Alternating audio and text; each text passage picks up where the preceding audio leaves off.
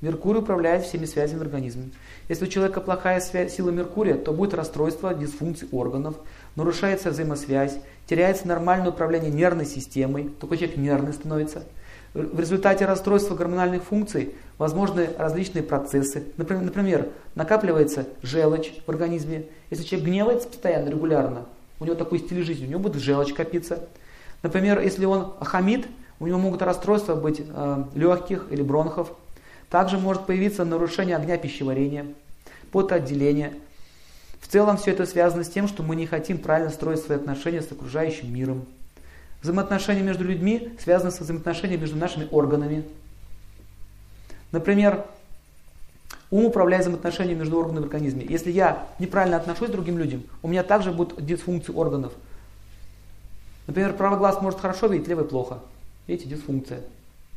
Каждый орган имеет свою эмоцию. Эти эмоции в целом составляют наше настроение. Когда человек замыкается, у него расстраивается взаимосвязь с окружающими людьми.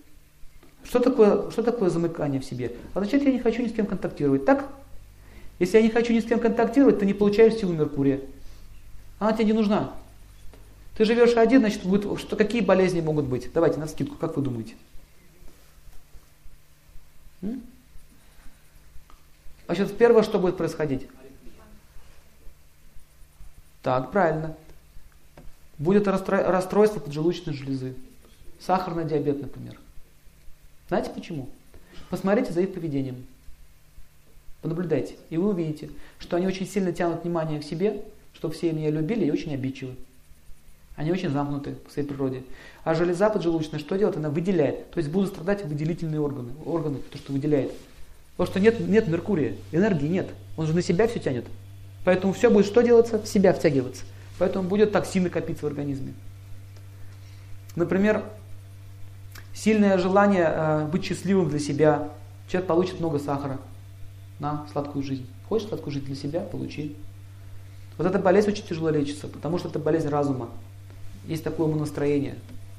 Таких людей нужно лечить нужно их заставлять делать что-то для других. Они не хотят.